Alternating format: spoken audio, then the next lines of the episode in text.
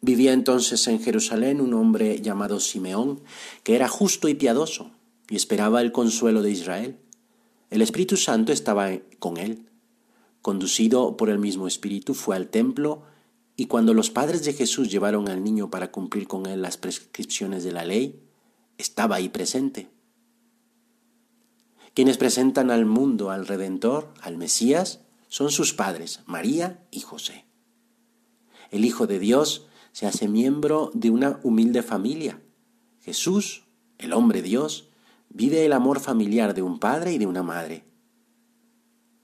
Con aquellas admirables palabras que el ángel dirigió a María en la Anunciación, es llamada a ser la madre del Hijo de Dios. María se convierte en madre del amor hermoso. De este modo, aquel que es Dios de Dios y luz de luz, se convierte en Hijo del Hombre. San José, que hizo las veces de Padre de Jesús, también es un ejemplo para nosotros. El fundador del Opus Dei, cuando se refería a la familia de Nazaret, le gustaba decir la Trinidad de la Tierra, en esta Trinidad compuesta por Jesús, María y José. María, Madre de Dios, concibe por obra del Espíritu Santo, del cual proviene el amor hermoso. José, hijo de David, le dice el ángel, no temas tomar contigo a María, tu mujer, porque lo engendrado en ella es del Espíritu Santo. José obedece el mensaje divino y actúa según lo que le ha sido mandado.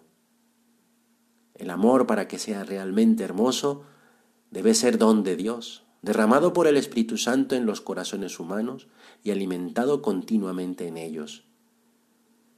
La Sagrada Familia y en especial San José aparecen en este Evangelio como un modelo entrañable de aceptación de la voluntad divina y de esfuerzo por comprenderla y colaborar con ella. Gracias a las decisiones de María y José, el Hijo de Dios cumplirá la voluntad divina de vivir en una familia común, de llevar una vida ordinaria durante muchos años y ser llamado Nazareno. Como decía San José María Escribá, Jesús, creciendo y viviendo como uno de nosotros, nos revela que la existencia humana, el quehacer corriente y ordinario, tienen un sentido divino.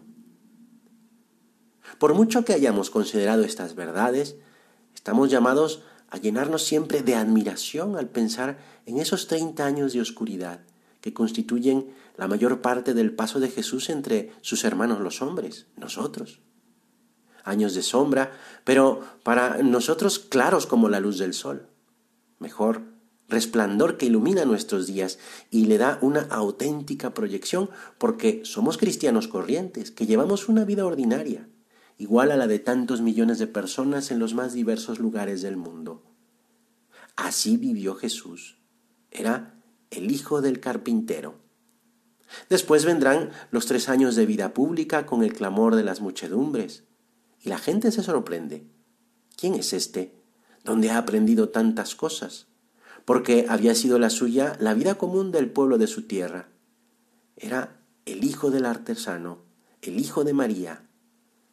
Y era Dios. Y estaba realizando la salvación del género humano. Y estaba atrayendo así a todas las personas. La Iglesia, al celebrar esta fiesta, quiere que todos valoremos y apoyemos a la familia, que aporta grandes beneficios a la sociedad. Una familia sana es el santuario de la vida y de la esperanza de la sociedad. Y para ti y para mí es el mejor camino de santidad. San Pablo en la carta a los colosenses enseña cómo hemos de comportarnos en familia y nos da consejos para todos, para los maridos, las esposas, los padres, los hijos, los hermanos, y una exhortación fundamental, sobre todo esto, tened caridad, que es el vínculo de la perfección, y que triunfe en vuestros corazones la paz de Cristo, en la que fuiste llamados en cuerpo y sed muy agradecidos. Todos podemos hacer examen sobre nuestro comportamiento en la familia, pensamientos, palabras, hechos, sobre cómo nos acercamos a los demás, sobre el cumplimiento de nuestras responsabilidades en familia, para ver si Dios está contento con cada uno y hacer propósitos para que así sea. Si no fuera así, sería preciso rectificar con la ayuda de Jesús, María y José. la Trinidad de la Tierra y modelo de toda familia humana. Que ellos nos lleven hacia el cielo. Que así sea.